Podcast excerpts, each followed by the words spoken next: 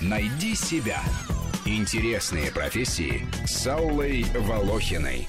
Пивовар – производитель самого потребляемого в мире алкогольного напитка, известного еще со времен неолита, то есть за девять с половиной тысяч лет до нашей эры. Не мы, как говорится, начали, не мы и закончим. Всего три основных компонента – вода, солод и хмель, а какой успех и долгожительство.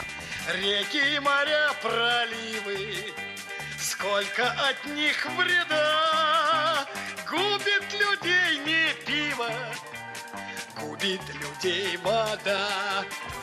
Редчайшие профессии могут похвастать такой историей. Пиво пили еще строители египетских пирамид и китайской Великой Стены, а у древних шумеров была отдельная богиня, покровительница пива Нинкаси. Варили пиво из риса, ячменя, пшеницы, овса, ржи, проса, полбы, кукурузы и даже фруктов. А добавлять в пиво хмель для лучшего хранения этого напитка придумали хитрые монахи в средневековой Европе. Непонятно, как раньше обходились без многоступенчатых технологических линий, стерилизации воды ультрафиолетом, карбонизации, фильтрации, сертификации. Сегодня пивовары пытаются улучшать качество пива с помощью магнитных полей, изощряются и с составом сырья, и с крепостью напитка. Выпускают безалкогольное пиво. В то же время немцы довели пиво до 43%, а шотландцы и вовсе до 56%. В России просто доливают пиво в водку.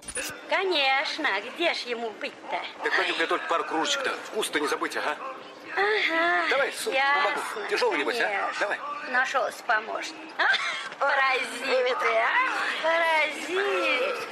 Усовершенствованием процесса пивоварения не гнушались даже известные ученые. Благодаря исследованиям дрожжей француза Луи Пастера и датчанина Эмиля Христиана Хансена в пивоварении произошла настоящая революция, которая позволила превратить его в настоящую индустрию. Хотя домашнее крафтовое пиво не ушло совсем. Более того, в наши дни оно становится все популярнее. И если в средние века пиво считалось напитком бедняков, которые не могли позволить себе вина, то сейчас оригинальные сорта пива очень востребованы и среди самых самой модной публики, которая готова не только потреблять, но и производить. Растет число маленьких авторских пивоварен. Для пивоваров-любителей предлагаются курсы менее 20 тысяч рублей, и за несколько дней тебя обучат, как варить пиво на дому. Хотя пивоварение – бизнес непростой, он сложно регулируется законодательством. Впрочем, и в США, как говорят эксперты, из каждых 40 открывающихся мини-пивоварен через год остается работать всего одна. Те, кто не решается начать бизнес, варят пиво для себя и для друзей, хотя бы в двух кастрюлях. День варят, потом от двух до четырех недель оно бродит, в зависимости от сорта, и, наконец, можно угощать.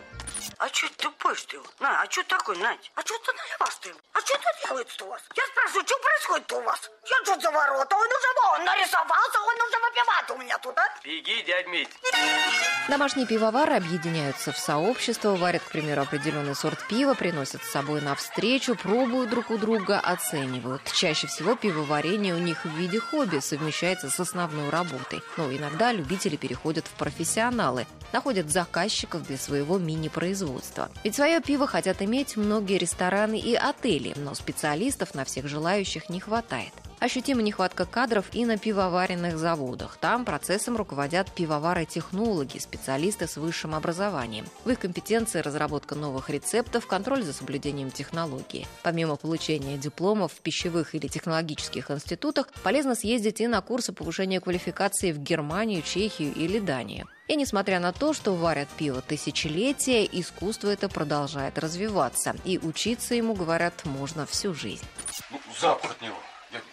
Дядь Мить. И чего, лаврушка, зажуем? Ты прям провокатор какой-то, дядь Мить. Ну что расселись трепуга, автобус вон уже. Чайку на дорожку. Да, видишь, я что-то чаек-то. Лёдка, ты матерь, не говори, а? Василий Полундра. Полундра. В Москве я нашла три вакансии пивовара-технолога. Зарплата указана только в одной – 35 тысяч рублей. Рубрика об интересных профессиях выходит в эфир по будням, а большую программу «Найди себя» слушайте по воскресеньям в 12 часов. Найди себя. Интересные профессии с Аллой Волохиной.